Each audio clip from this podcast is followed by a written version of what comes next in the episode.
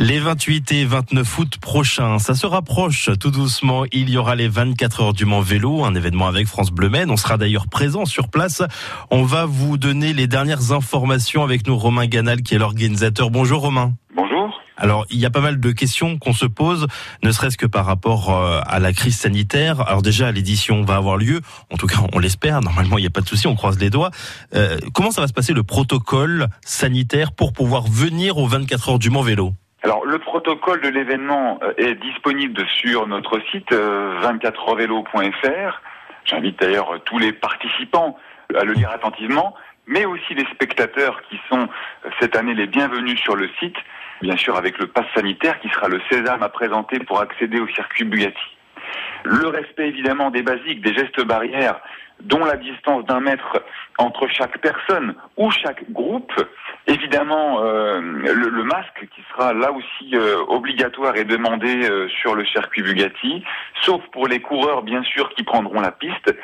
Et puis en ce qui concerne les formalités sur place, eh bien seul le représentant de l'équipe ou l'un des coureurs pourra venir retirer les accréditations, les accès au site, les dossards, etc., etc. en ce qui concerne la vie dans les stands, eh bien euh, j'ai demandé à ce que les box restent ouverts de part et d'autre pendant tout l'événement pour assurer une bonne ventilation. Trois personnes par équipe simultanément dans un box. Alors voilà, les regroupements euh, des copains de l'équipe pourront se faire euh, derrière le box ou devant le box, mais il faut qu'on soit attentif. Mmh. Dans, dans, le périmètre des stands. Le public autorisé, donc ça c'est une bonne nouvelle pour tous ceux qui participent, d'avoir la famille, les amis qui viennent les encourager. Combien de spectateurs exactement, Romain?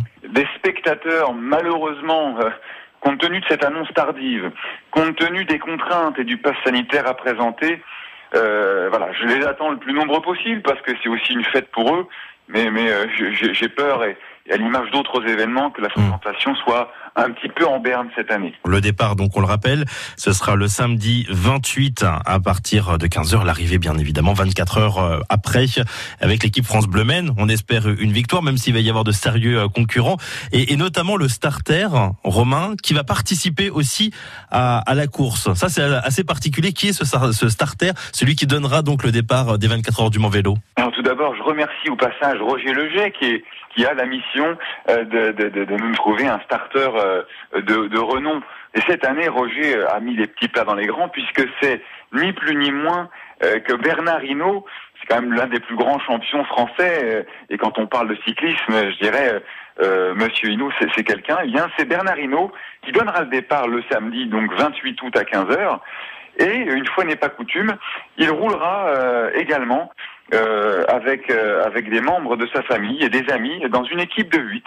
Chers amis participants, soyez attentifs. Lors d'un relais, vous aurez peut-être la chance d'être dans, dans les roues de Bernardino qui, paraît-il, a gardé un sacré coup de pédale. Ah ça, on n'en doute pas un seul instant.